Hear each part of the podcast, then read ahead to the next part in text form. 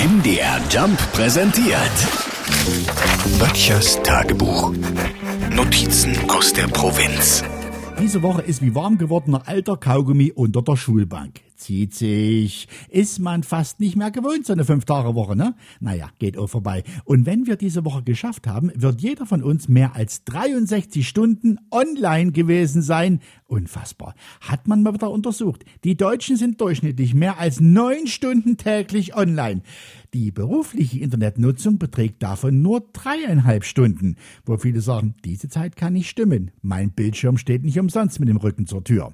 Neun Stunden täglich. Ich meine, hier draußen bei uns kann diese Zeit schon zusammenkommen, weil man hier schon eine halbe Stunde wartet, bis sich alleine die Google-Startseite aufgebaut hat. Ne? Andere, gerade junge Leute in den Großstädten, fragen sich, neun Stunden täglich online, was machen Menschen mit den restlichen 15 Stunden am Tag?